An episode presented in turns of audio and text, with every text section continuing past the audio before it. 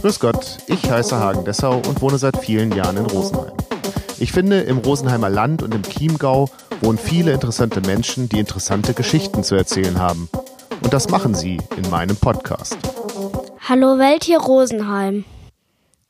Heute zu Gast Christian Topel. Mein Name ist Christian Topel. Ich war ursprünglich und bin jetzt langsam wieder literarischer Autor.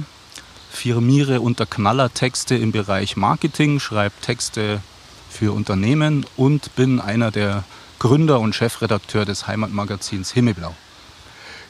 Dazu muss man sagen, es ist Himmelblau. Es ist Himmelblau, das ist Genau, ganz wichtig. ja. Das L gehört weg, weil wir uns einen bayerischen Namen geben wollten und ein bisschen diese Heimatverbundenheit dadurch ausdrücken. Ja. Da sind wir schon auch gleich bei, bei äh, dem Thema, was wollt ihr mit dem äh, Magazin transportieren? Also meine kürzeste Definition, wenn man gefragt wird, lautet immer, wir zeigen die Schokoladenseiten Oberbayerns und Tirols. Ähm, das heißt, bei uns soll es nur um schöne Dinge gehen aus den Bereichen Freizeit, Ausflüge, Kultur, interessante Menschen, die ein besonderes Handwerk ausüben, die spannende Persönlichkeiten sind. Es geht um Veranstaltungen. Also es soll einfach Spaß machen zu lesen. Und du sagst doch schon, es geht auch in Richtung Tirol, also es ist gar nicht so sehr ein Chiemgauer Magazin. Also unsere Verbreitung ist so in dem Dreieck München, Burghausen, Kufstein, kann man sagen. Und was war die Motivation, also so ein Magazin zu machen? Du sagst, es sollen die schönen Seiten äh, gezeigt werden, ähm, weil es zu viel Schlechtes sowieso schon gibt. Oder zu, vieles Schlechtes, was auch permanent transportiert wird. Also das stimmt mit Sicherheit. Ähm, Wir haben ja auch ein paar von uns Gründern kannten sich schon von, von früher und haben da bei einer regionalen Wochenzeitung zusammengearbeitet und waren da auch in den Bereichen Politik und Nachrichten tätig, was auf Dauer tatsächlich trocken ist und keinen Spaß macht, kann man sagen.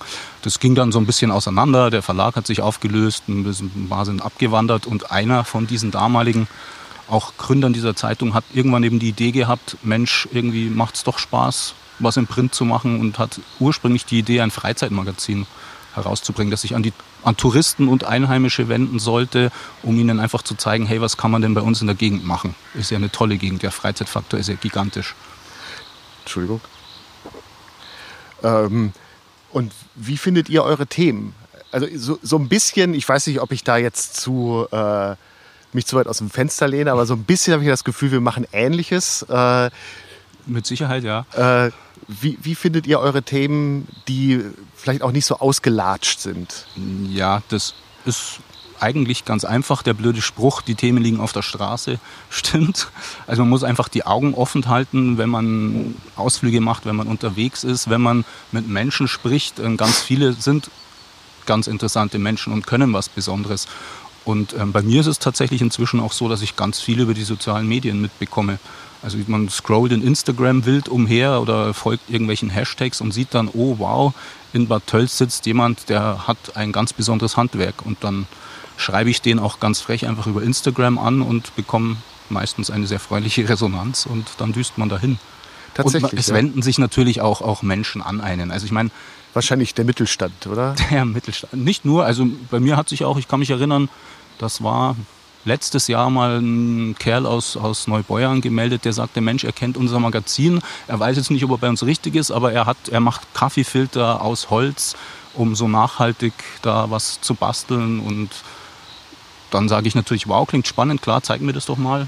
Und es wurde eine tolle Geschichte draus. Ja, den habe ich tatsächlich auch gelesen ähm, und habe ihn dann an, auch angefunkt. Das Äh, freut mich. Aber du sagst, ihr kriegt eine sehr positive Resonanz. Also ähm, wenn, wenn ihr Leute direkt, also von euch aus ansprecht, So ist es, ähm, habt ihr auch Menschen, die sich am Anfang so ein bisschen zieren und die ihr dann aber doch irgendwie ins Magazin bekommt? Das würde mich jetzt interessieren als. da, muss äh, man, da muss man wahrscheinlich unterscheiden. Also wie jedes andere Medium auf dieser Welt auch, müssen wir ja von etwas leben. Und wie die Kleinen, also von ganz Kleinen bis zu den ganz Großen, bis zum Spiegel, ähm, leben die meisten einfach von, von Anzeigen und Werbung. Ja. Und wenn jetzt natürlich mein Anzeigenleiter jemanden anspricht und sagt, ähm, wir würden gerne über euch berichten, aber es ist so, dass ihr ja ein Unternehmen seid, das würde was kosten, ist das im ersten Moment oft schwierig. Ja. Wenn ich rein redaktionell zu jemandem gehe und sage, wow, toll, was du kannst, ist ja hochspannend, das würde ich gerne einer breiteren Leserschaft mitteilen, habe ich, glaube ich, noch nie Nein bekommen. Okay. Nee, kann mich tatsächlich an keins erinnern. Also die meisten freuen sich einfach. Ja. Die machen das ja, was sie tun, ja gerne und aus Leidenschaft und nicht nur für sich im stillen Kämmerlein. Also es sind die wenigsten. Drum sind die sehr aufgeschlossen. Wie geht es denn dem, der, der, den Printmedien? Also ähm, wir müssen uns so ein bisschen vorarbeiten. Ähm, dann, äh, Wie auch immer du willst. Äh, vor vielen, vielen Jahren gab es das Tabakwerbeverbot. Das ist, ich weiß nicht, ob sich das mittlerweile schon konsolidiert hat. Ich bin nur darauf gekommen, weil es ja jetzt in, ähm, in den Nachrichten kam, dass, glaube ich, ab 2021 oder 2022 komplett Tabakwerbung ähm, verboten wird. Und ich meine mich zu erinnern, dass das damals für die Printmedien ein Riesenthema war. Dann natürlich das Internet, mhm. äh, weil ja auf einmal jeder Redakteur sein kann und momentan ja auch auf vielen Kanälen ist. Ja. Und dann natürlich die ganz aktuelle Situation ähm, mit, mit der äh, Corona-Pandemie, äh, was, was, da bei den Printmedien los ist. Ja, ähm, wow, großer Bogen. Ähm, also grundsätzlich wissen wir natürlich alle, dass im Printbereich, wobei das hauptsächlich die Tageszeitungen sind, ein bisschen die Auflagen sinken. Das ist, war so ein klassisches Medium, wo einfach die, die Leserschaft wird älter und, und stirbt weg, muss man was so sagen. Und deswegen sind die Verlage auch durch die Digitalisierung natürlich angehalten, neue Wege zu finden, wie sie ihre Geschichten verbreiten und irgendwann auch zu gucken, dass sie damit weiterhin Geld verdienen. Das ist aber eher, glaube ich, ein Problem der tatsächlich klassischen Tageszeitung. Ähm, ich glaube, im Magazinbereich, vor allem wenn man eine gute Nische findet, funktioniert das nach wie vor toll. Also wenn ich uns anschaue, haben wir uns 2012 gegründet und sind seitdem immer gewachsen. Also wir wären jetzt damit keine Millionäre und, und haben ein relativ überschaubares Gebiet, aber wir haben da einfach eine gute Nische gefunden und wenn man eine gute Nische hat und in seinem Bereich was gut macht, dann mögen die Leute nach wie vor sehr gern ein Magazin auch in der Hand haben. Das ist was Haptisches, das ist was Tolles, das kommt schon nach wie vor sehr gut an ganz im Sinne der der E-Books. Ähm, damals hat man ja auch gedacht, oh Gott, das ist das Ende ja. äh, des Buchverkaufs, aber etwas in der Hand zu halten hat doch noch immer eine andere Qualität. Richtig, und ich meine, das ist die E-Books. Ich lese selbst auch manchmal gerne in meinem Kindle im Bett, aber ich habe auch gerne ein Buch in der Hand. Also das geht gut nebeneinander. Das ist im Journalismus ganz genauso. Und das ergänzt ja. Also was digital passiert, ist eine unheimlich spannende und tolle Ergänzung. Was bedeutet das für euch? Also du sagst ja, ihr macht Magazin, das ist vielleicht auch nochmal eine andere Ebene. Aber was bedeutet ähm, für euch die Möglichkeiten, die das Internet bietet, ähm, die ihr in euer Konzept aufnehmen könnt? Leider noch viel zu wenig. Also das, wir sind ein recht kleines Team und wir sind ja auch ein recht kleiner Verlag. Und ähm, wenn man digital tolle Geschichten erzählen will, ist es auch ein bisschen eine finanzielle Sache. Das heißt, da haben wir noch viel Spielraum. Aber ich mag es gerne, dass wir im Internet die Möglichkeit haben, ins, bei uns im Team ist ein unglaublich guter Fotograf, der Andreas Jakob. Und ähm, im Magazin bringe ich in so einer Reportage fünf Bilder unter und wir haben aber 20 gigantisch tolle Bilder und allein das finde ich schon schön, sie den Leuten dann nicht vorenthalten zu müssen und sie auf der Website dann zeigen zu können. Natürlich könnte man noch wahnsinnig mehr machen. Man könnte Videos machen, man könnte auch mal sich überlegen, einen Podcast zu machen, denn ich interviewe den Menschen ja ohnehin. Ja. Und das dann gleich aufzunehmen und danach vielleicht noch mal länger aufzubereiten, wäre natürlich auch mal eine Idee. Aber das ist im ja, Moment die ist ganz weit drin. weg, diese Idee, glaube ich. Aber das ist ja jetzt so, so dieser Werbe, ähm, wenn man so will, dieser Werbebereich oder der Leserschaftsbereich. Der, ähm, aber wie ist es denn auch mit der Situation, dass irgendwie alle Autoren sein können? Also ihr müsst ja nicht nur gegen... Das ist gut, dass du sagst können, das können sie ja eben nicht. Also Sie haben die technischen Möglichkeiten, aber ich glaube, man muss, und das ist ohnehin gerade in diesen Zeiten nochmal wichtig, schon daran erinnern, dass Journalismus was ist, was man lernen sollte. Also ich weiß, jeder, das ist kein geschützter Beruf, vielleicht mal zur Erklärung. Es kann sich theoretisch jeder Journalist nennen, aber das ist halt schon ein Unterschied, ob jemand ähm, ein Volontariat gemacht hat, also was sozusagen die Ausbildung zu einem Journalist ist, wo man beigebracht bekommt, dass man recherchieren muss, wie man recherchiert, wie man mit Quellen umgeht, dass man eine Aussage sich bestätigen lassen soll, dass es unterschiedliche journalistische Darstellungsformen gibt. Gerade das ist was unheimlich Wichtiges, auch für Leser, die sollten das sich auch immer wieder bewusst machen. und ähm, ja, ein bisschen den Faden verloren. Also das kann einfach nicht jeder.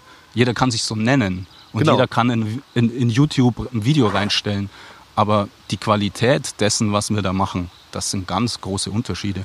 Das ist ja unbenommen. Also äh, ich habe also mir ist aufgefallen, ich könnte mir mit dem, was ich jetzt hier mache, einen Journalistenausweis ähm, beantragen. Ja. Äh, Wäre überhaupt kein Problem. Also das, Na klar. Um du das, publizierst was, ja. Genau, also wäre ich. Es gibt ja auch unterschiedliche ähm, Journalist Journalistenausweise. Also es gibt einen, der ist auch von der, ich könnte jetzt nachschauen, wird anerkannt auch von Behörden, denn es ist ja so, dass Journalisten, die wirkliche Journalisten sind, eine Ausbildung haben und diesen richtigen Presseausweis haben, die bekommen ja auch Zugang zu ganz anderen Informationen als jetzt der Normalbürger. Ja. Zum Beispiel, also da müssen Städte, Gemeinden, Verwaltungen theoretisch mehr Informationen ihnen geben, als jetzt jemanden, der sagt, hallo, ich habe ein Mikrofon nur.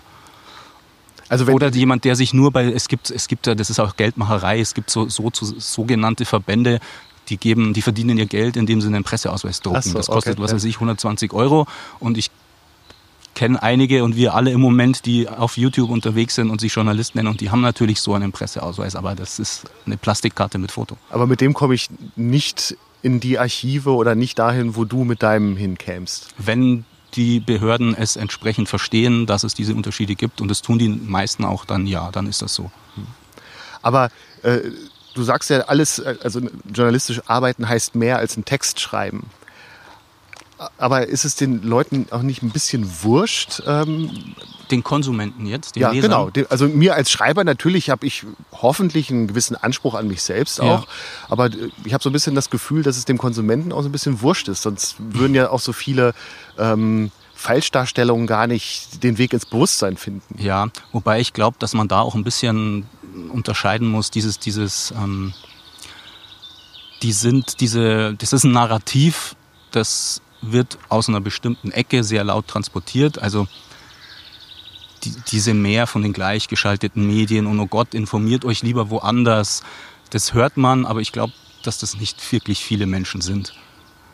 Die sind sehr laut und die beschweren sich sehr laut und, und die bejubeln ihre, ich möchte die Namen nicht nennen, weil ich denen keine Plattform geben möchte, irgendwelche zweifelnden YouTuber oder hetzenden YouTuber, aber ich glaube, dass das nicht so viele sind. Also wir sind ja hier im Land, wir haben 80 Millionen Leute und wenn meinetwegen 10.000 jetzt mal so einem hirnrissigen, verblendeten folgen, ja, dann ist es trotzdem noch recht überschaubar. Also ich mache mir da gar nicht so große Sorgen, dass die Menschen nicht schon noch es zu schätzen wissen, was, was seriöser Journalismus ist oder was qualitätsvoller Journalismus ist.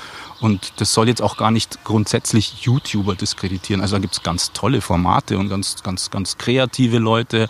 Und man muss ja auch nicht unbedingt jetzt immer ein Volontariat gemacht haben, um dann gut schreiben zu können oder um gut recherchieren zu können. Das ist, das ist der Königsweg, aber nicht der einzige.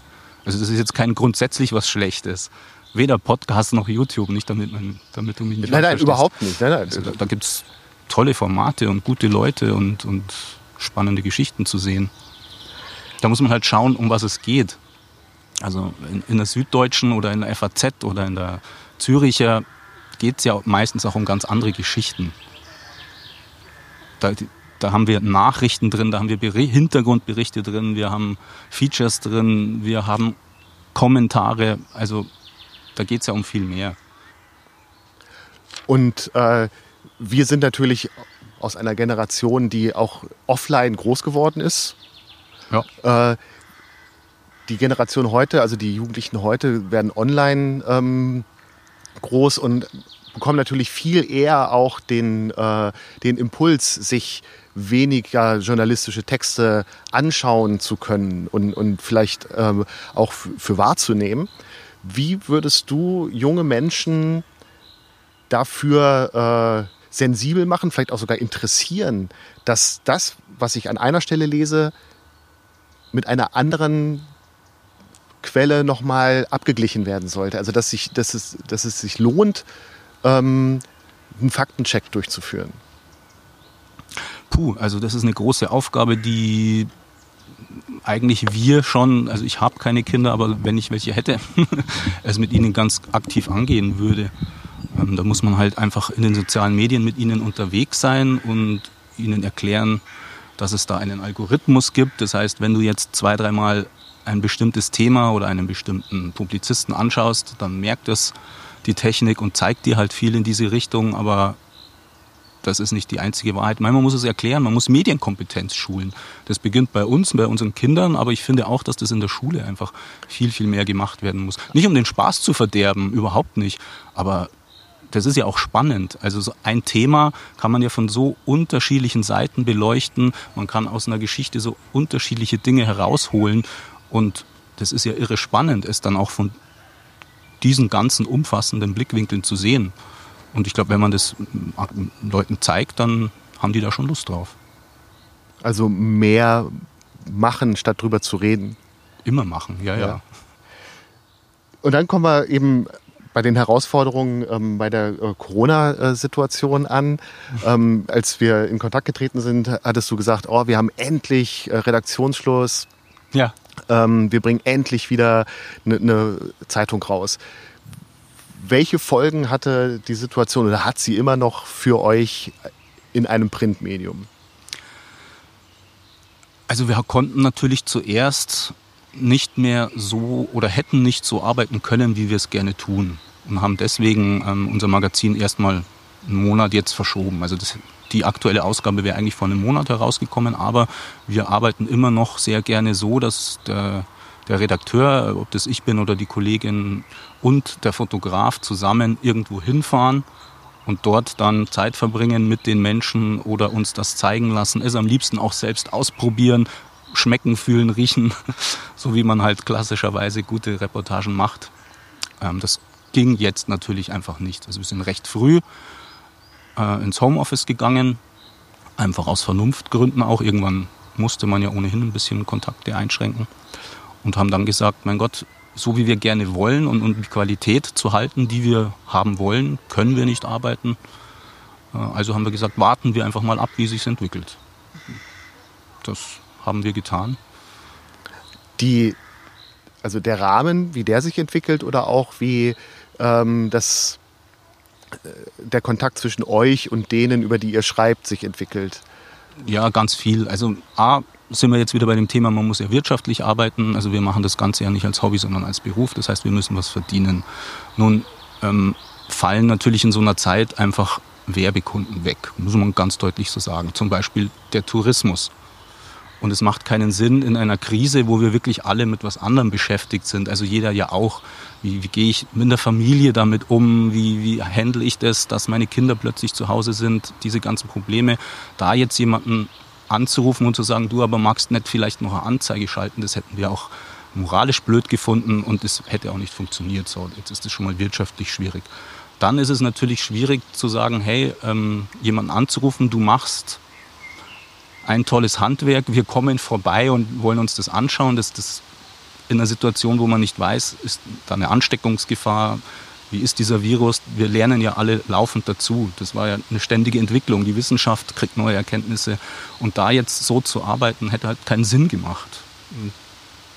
Darum haben wir es halt einfach verschoben, bis wir ein bisschen mehr wussten und bis sich auch gezeigt hat, wie könnte es gehen. Ich kann mich jetzt erinnern, mein erster Termin ähm, hat halt mit Maske stattgefunden und man hat sich zur Begrüßung halt nicht die Hand gegeben und man saß halt so wie wir jetzt mit einem gewissen Abstand und kann natürlich dann trotzdem sprechen. Also inzwischen pendelt sich ja so ein bisschen ein, dass man weiß, was geht, dass man halt ein bisschen vorsichtig ist und so lässt sich dann schon arbeiten. Der Fotograf fährt halt zu einem anderen Zeitpunkt hin, sodass wir nicht alle auf einem Haufen sitzen im eigenen Auto.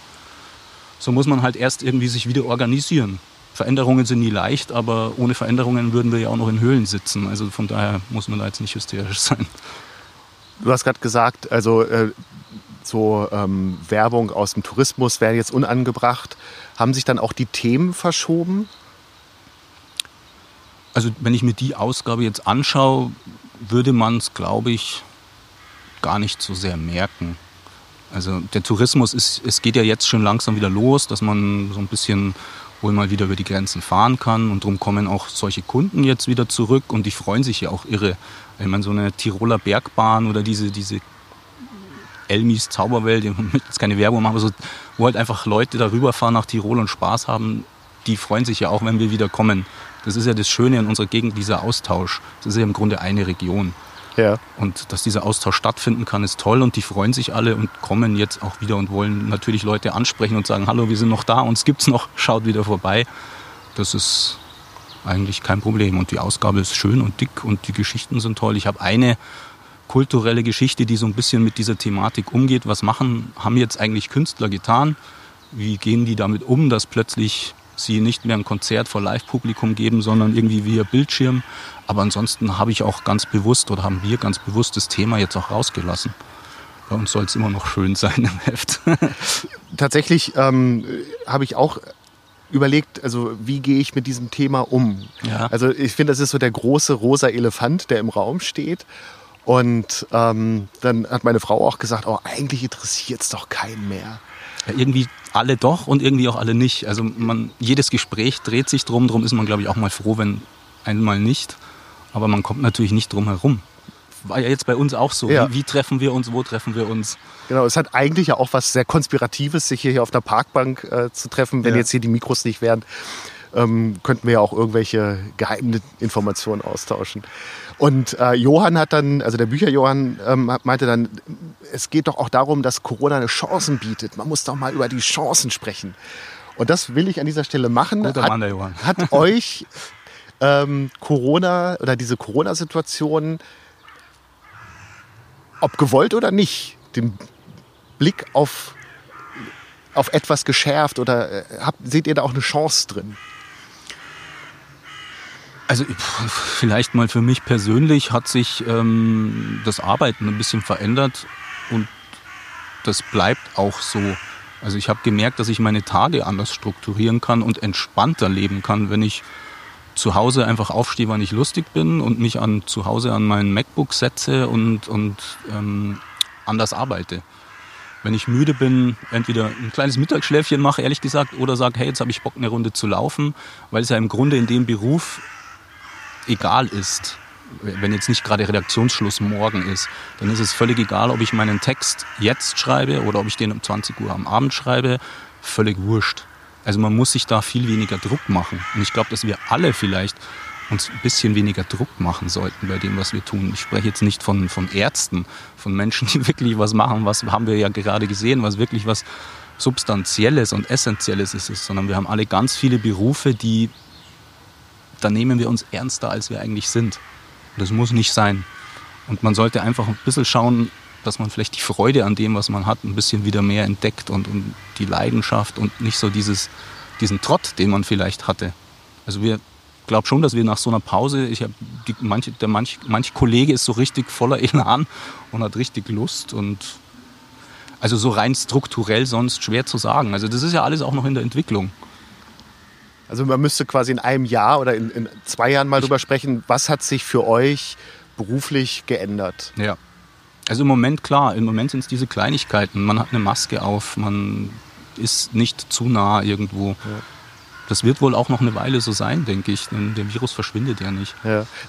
Also jetzt wirklich im Positiven. Also das hat in unserem Laden äh, die Pandemie positiv beeinflusst. Da müsste man mittel- bis Ich langfristig glaube, dass man da einfach ein bisschen reden. warten muss. Ja. Ja. Du hast eingangs gesagt, du schreibst neben Himmelblau äh, Texte für äh, Firmen also, und äh, das sind dann ja oft offensichtlich auch so Auftragsarbeiten. Das sind nur Auftragsarbeiten. Oder, ja, ähm, klar. Wo ist der, also natürlich neben dem wunderbaren Aspekt, dass man damit Geld verdient, aber wo ist die Herausforderung, ohne sich selber zu ähm, un- untreu zu werden, solche Auftragsarbeiten auszuführen? Es gibt ja auch Musiker, ähm, Tom Waits fällt mir da als erster ein, der ja für etwas Musik macht, also für Theaterstücke Ja. oder Kraftwerk für die Expo und so weiter. Also wo ist für einen künstlerisch arbeitenden Menschen die Herausforderung einer Auftragsarbeit? Ähm, wenn wir das Geld weglassen, ist es eigentlich genau wie bei Himmelblau, dass man ständig einfach was dazulernt. Also ich weiß ja nicht, wer auf mich zukommt und das sind wirklich die unterschiedlichsten Menschen. Also ich habe hab meine Bestandskunden, die, das sind vom Versicherer und selbst da lernt man was. Also es sind teilweise trocken, wirklich sehr trockene Themen, die man aber halt bisher noch nicht kannte. Und das ist halt das Schöne, anders als jemand, der jetzt 40 Jahre lang in einer Bank sitzt und Tag ein, Tag aus einfach mit den gleichen Menschen zu tun hat, die die gleichen Vorgänge abarbeitet, habe ich einfach dadurch einen ständigen Horizont, der sich erweitert. Und das ist was Tolles. Und mit was für Aufträgen kommen die Firmen dann auf dich zu? Sind, Zum Beispiel? Sind, die haben eine neue Website und eine Website bringt ja nichts, wenn da nur schöne Bilder drauf sind, sondern man muss Informationen ja nach wie vor mit Text äh, den Leuten nahebringen. Und dann schreibe ich diese Texte zum Beispiel oder Imagebroschüren, Flyer, alles Mögliche, was im Marketing nur so geht. Und auch mit so einem Gedanken, vielleicht nicht immer, aber manchmal, dass man auch da so, so subversiv etwas einarbeitet, ähm, was vielleicht gar nicht sofort auffällt, aber wenn man, äh, wenn es der Richtige liest, dass er sich denkt, boah, das ist ja krass. Also das in dieser Broschüre oder äh, das ist, das musst du mal lesen, was da steht. Das ist, ja, das ist, ähm, also ich nenne mich vielleicht so, ich nenne mich nicht ohne Grund Knallertexte ich habe da schon so eine gewisse Philosophie, dass ich glaube, dass man Leuten auch bei den seriösesten und trockensten Themen ja trotzdem irgendwie unterhalten will. Weil sonst liest meine Imagebroschüre halt keiner. Darum versuche ich schon, dass das Ganze irgendwie einen Drive hat, dass das einen Flow hat, dass das spannend ist, dass das vielleicht auch ein bisschen zum Schmunzeln anregt.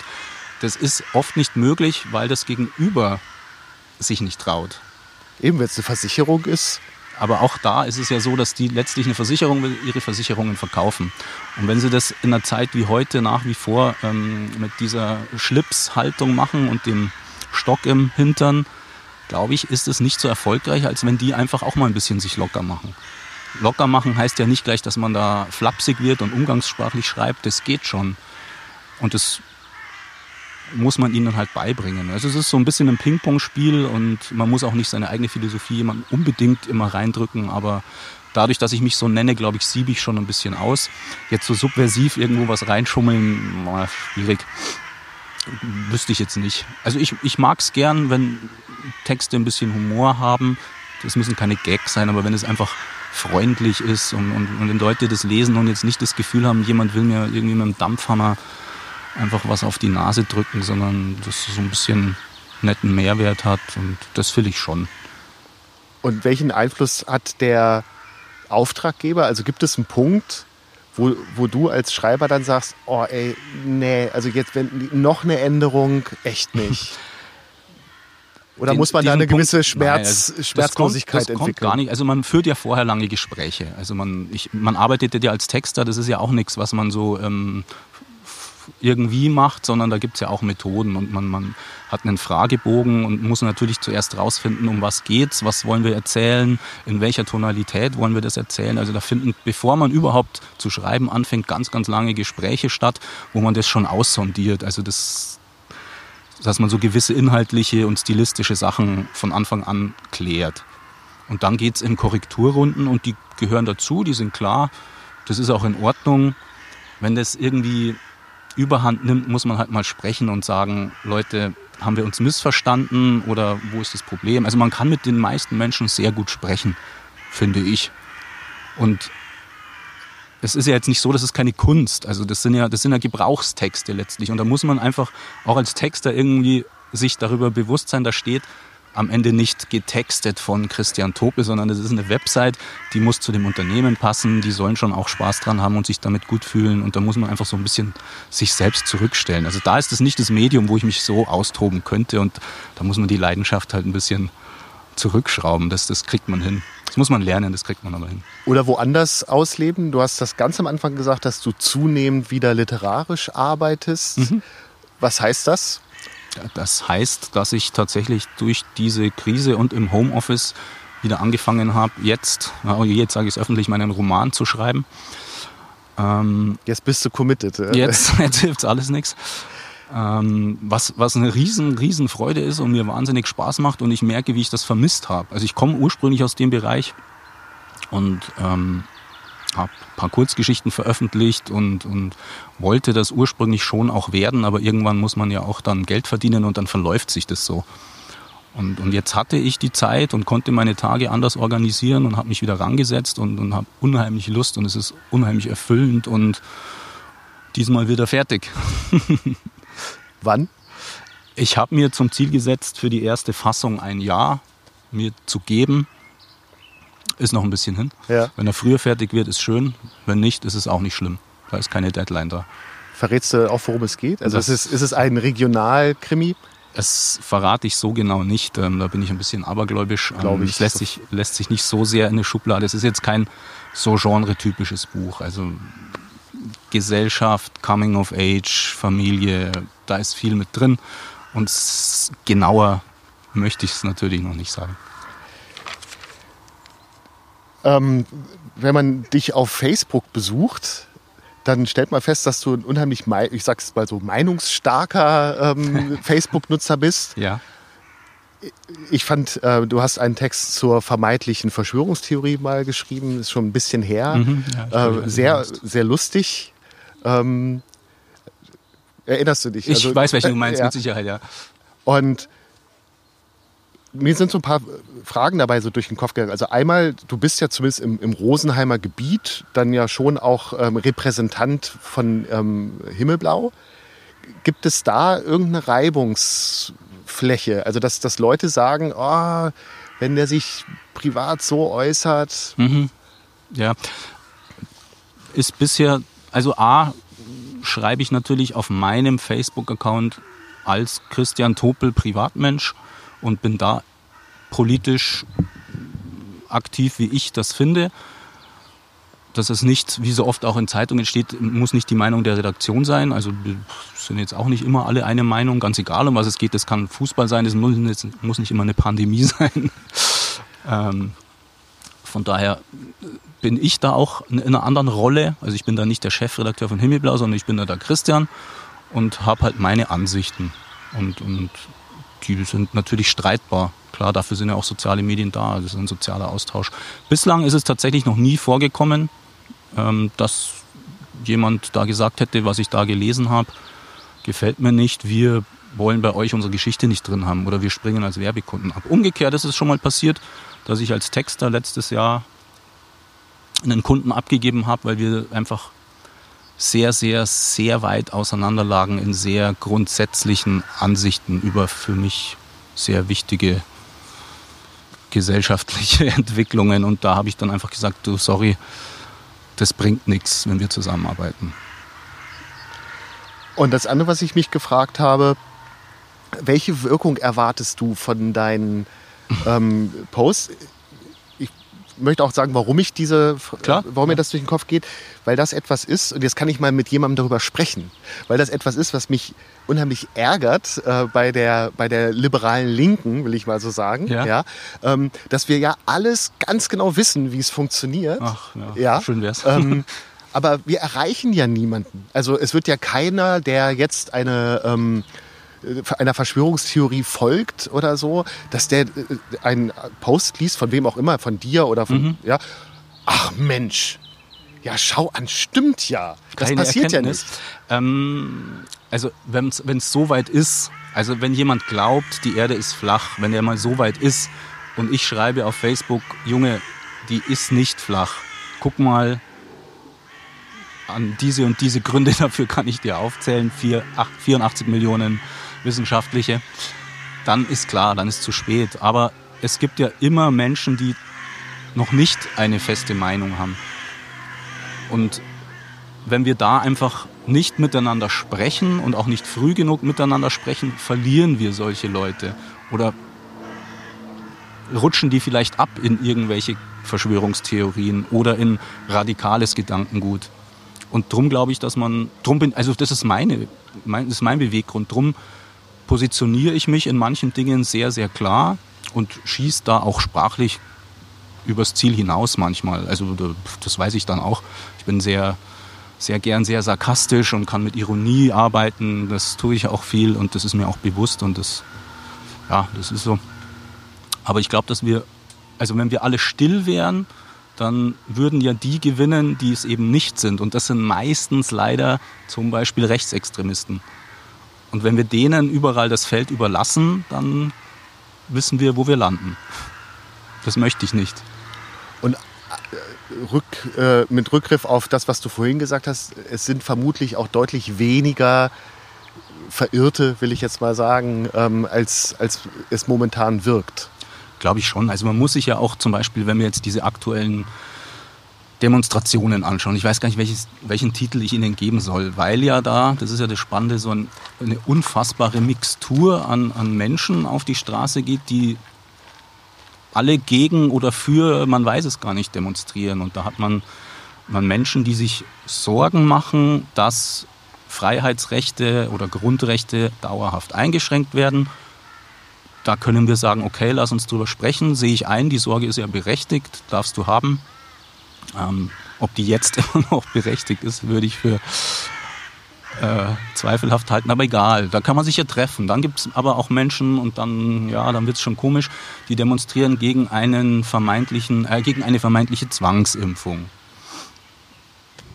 Dann gibt es da Leute, die demonstrieren, dann sind da lustigerweise Identitäre, da sind da AfDler. Denen geht es natürlich um nicht irgendwas Konstruktives, sondern die sehen, hier ist ein Menschenauflauf, da kann ich rein.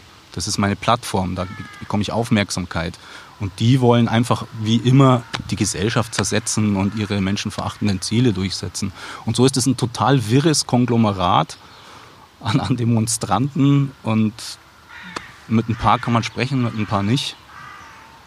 Und es sind aber nicht viele. Also ich meine, wenn da in Rosenheim, wir sind 63.000 in Rosenheim und wenn dann da 300 stehen und davon sind dann ja auch noch wieder 100 grundvernünftige Leute, die halt mal sagen, also bitte Vorsicht, dass das mit diesen Kontaktbeschränkungen oder sowas nicht dauerhaft bleibt, ist doch okay. Also 100 von 63.000, die was Vernünftiges fordern und 200, die vielleicht ja, einen Knall haben, finde ich nicht schlimm.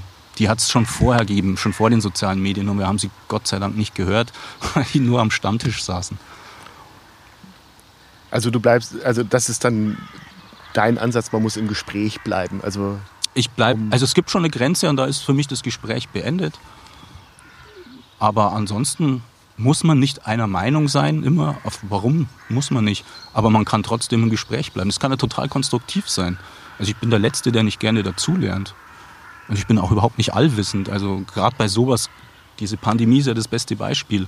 Selbst die besten Wissenschaftler der Welt lernen ja täglich dazu.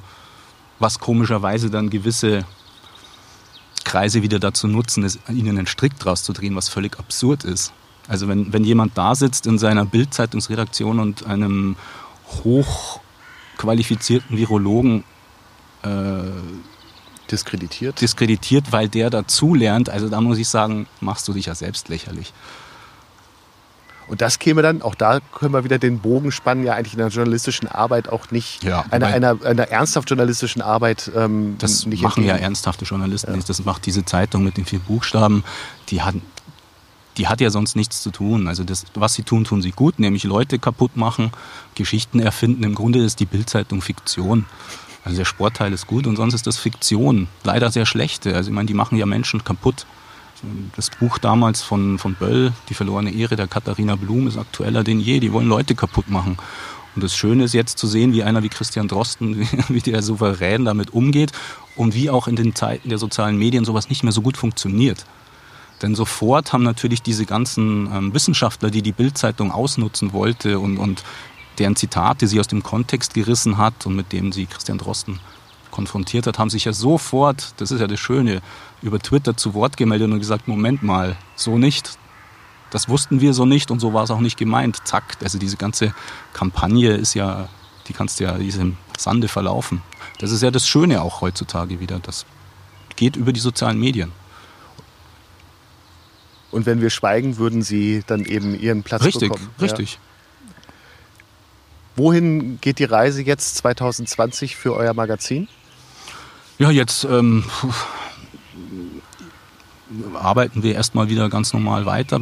Ganz normal stimmt nicht, sondern diese jetzige Ausgabe ist jetzt mal so eine Drei-Monats-Ausgabe. Einfach um, um das Ganze jetzt ganz entspannt weitermachen zu können. Und dann hoffe ich, dass wir ähm, digital uns ein bisschen breiter aufstellen dieses Jahr. Irgendwann werden wir wahrscheinlich auch mal überlegen, denke ich, ob wir von der Verbreitung her noch was machen, ob, ob, ob unser Gebiet mal größer werden kann. Das sind immer so Überlegungen, die man hat. Wir haben aber auch immer wieder so, so intern so kleine Geschäftsideen, wie wir mit der Marke Himmelblau was machen können. Die sind alle nicht spruchreif, also da möchte ich jetzt nichts rausposaunen. Also wir haben da schon ein paar lustige Ideen. Weiß nicht, ob das dieses Jahr schon klappt. Also ansonsten muss ich aber sagen, haben wir jetzt überhaupt keine großen, gigantischen, hehren Ziele, weil was wir machen, finden wir eigentlich so ganz schön. Was ja auch erstmal total super ist. Also, dass man auch eben mit einiger ähm, Sicherheit jetzt in die Zukunft gehen kann. Ja, sicher weiß man nie, was passiert. Gell? Also hat man gerade gesehen, wie schnell Unsicherheit herrscht und, und wie, wie schnell sich sehr etwas verändert. Aber das, da muss man halt einfach flexibel sein und offen sein und, und dann kommt man auch mit Veränderungen ganz klar, gut klar. Wie schaut es denn bei dir aus? Was wird mit dem Podcast? Müssen wir mal gucken. Also, ähm, noch ist es, du hast vorhin erzählt, noch ist es ein Hobby. Ja, ja, das wird es auch bleiben. Also das mit Sicherheit.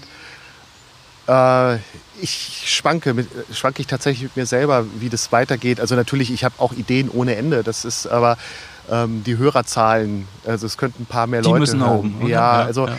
Ähm, ich bin ja tatsächlich auch so selbstbewusst, dass ich sage, dass das eine Relevanz hat in einer Stadt wie Rosenheim mit dem Chiemgau dazu, äh, dass hier einfach wahnsinnig viele Leute leben, die tolle Geschichten Klar, erzählen genau, können. Immer, und da würde ich mir wünschen, dass das eine breitere Hörerschaft einfach hat. Und was mir dann in, in der Rückmeldung auch ähm, mitteilt, ja, das ist gut, was du da machst. Mhm. Hast du das in der Schule mal thematisiert? Wie gehen deine. deine Nein, ist absolut privat. Okay. Also, ähm, das ist etwas, was ich auch nicht will. So, natürlich spricht es sich rum. Also, das ist völlig klar. Äh, aber ähm, die Kollegen wissen es, aber mit, gegenüber den Schülern mache ich es nicht zum Thema. Und, aber es spricht sich bei den, uppala, mhm. es spricht sich bei den Älteren rum. Ich habe ja auch ja. der Benedikt Hermann zum Beispiel, der jetzt bei uns Abitur macht, ähm, der Kickboxer, mhm. Der, also darf ja auch jeder erzählen. Ne? Aber äh, ich mache ja natürlich, ich mache auch keine Werbung. Ne? Also ich mache ähm, so, ich setze so ein bisschen auf äh, so Guerilla-Marketing. Die Leute erzählen es, dass es das gibt und so. Ähm, aber natürlich geht es mir nicht schnell genug. ja, so, wenn, man, wenn, man, wenn man Bock drauf hat, soll es natürlich. Ja. Und tatsächlich ist meine Erfahrung, deswegen habe ich vorhin auch gefragt, so, äh, ich habe tatsächlich, wenn ich Leute anspreche, die nicht aus dem Mittelstand kommen, dass die oft nicht die Relevanz sehen. Also dann sage ich, lass so, uns mal ein Interview aus, machen. Die sehen es nur als Eigenmarketing und dann sehen sie es nicht als. Nee, also äh, dass ich auf Leute zugehe und sage, Mensch, das, das was du da machst, das müsste man mal erzählen. Das finde ich total super. Mhm. Ah, nee, ach, weiß ich nicht, dass wen interessiert. Ja, mich interessiert. Ja. Und dass da dann einfach Geschichten stehen bleiben und ich auch nicht so rumpopeln will, jetzt mach doch mal, sondern das sollen die Leute ja auch wollen. Ja. Und das finde ich interessant. Also, dass offensichtlich das Geschriebene, also dass die geschriebene Geschichte eher akzeptiert wird. Hm. Ich glaube nicht, dass es das Medium ist, sondern vielleicht liegt es tatsächlich noch daran, dass, dass der Podcast ihnen im ersten Moment noch nichts sagt und sie sich dann denken, habe ich dafür die Zeit, kenne ich nicht. Ja. Da ist nämlich der Rosenheimer schon schwierig mit Neuem. Sieht man oft an der Gastro. Also wenn man, wenn da Menschen was Neues probieren wollen in Rosenheim, klappt nicht immer gut. Aber langsam. Es wird, es wird. Ja, genau, ein bisschen hoffe ich, dazu beitragen zu können. Na klar. Vielen Dank. Sehr gern. War lustig.